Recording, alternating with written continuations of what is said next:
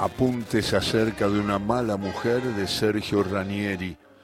En la edad del oro del potrero, cuando lograban su apogeo la gambeta, el caño, la pared, existían enemigos del fútbol atorrante, del fútbol de la calle. El más peligroso de todos era ese oscuro personaje de la geopolítica barrial llamado la vieja de al lado. La mujer tenía rasgos característicos que la diferenciaban de las demás viejas del barrio.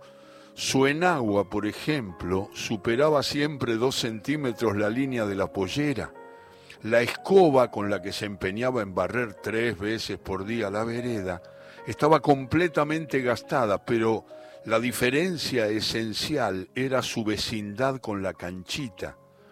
La casa estaba separada del campo de juego por una pared protegida por filosos glúteos de botella que impedían el acceso directo. Recordemos, un patio lleno de macetas de frágil resistencia a los pelotazos, un limonero y la infaltable planta de níspero formaban parte de la escenografía que definía el fondo de la casa, lugar donde se desencadenaba la tragedia. El picado iba bien, sin sobresaltos, hasta que alguien metido en la lucha feroz en el entrevero colgaba la pelota del otro lado de la tapia. Llevo en mis oídos el grito desesperado de los muchachos. No, a la casa de la vieja, no.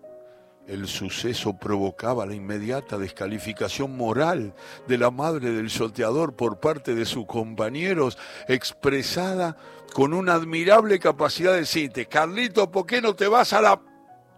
El responsable del remate, según cierta regla de honor de origen desconocido que el fútbol tiene miles, era el encargado de recuperar la pelota. Su tarea consistía en detenerse frente a la puerta de entrada de la vivienda, golpeaba repetidamente las manos, el llamado era acompañado generalmente por el ladrido histérico del buque, el perro, el cancerbero de la morada, que te ponía los dientes cerca del alambre como avisándote que si acercabas más te arrancaba los dedos. Luego de varios minutos, una voz pastosa, ronca, que denunciaba un reposo recién abortado, interrumpía los aplausos con un mocoso de porquería, no saben que es la hora de la siesta, la pelota no la ven nunca más. Un portazo daba por concluido el diálogo y consecuentemente el partido. El destino final de la pelota soportaba leyendas, algunos decían que la pelota era rebanada en gajos por la arpía con la cuchilla de cortar la carne. Los más atrevidos aseguraban que la ceremonia solo se llevaba a cabo en las noches de luna llena. Las repercusiones de la pelea con la mujer no solo fueron deportivas, la bronca acumulada con nosotros, el rencor contra la figura de la mujer, hacía verdadera eclosión en la época navideña. Los rompeportones destrozaban la corona de muérdago que colgaba de la puerta de su casa. Otras formas de venganza contra la señora. La utilización de la canilla del jardín para inflar bombitas de agua. O el saqueo sistemático de nísperos. Tenía 70 y le dejábamos tres. Bueno, lo único seguro es que estas historias ya han dejado de suceder, que el potrero ha muerto de progreso y su fantasma mistongo languidece en los picados domingueros de los parques públicos, en las plazas.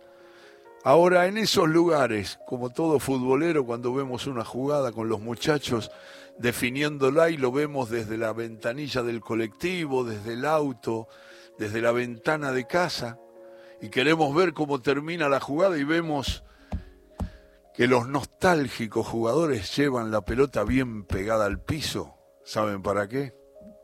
Para que la pelota no se le vaya a la casa de la vieja de al lado.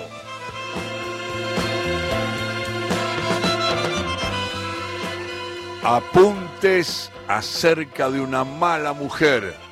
Los cuentos de todo con afecto. Lo firma Sergio Ranieri.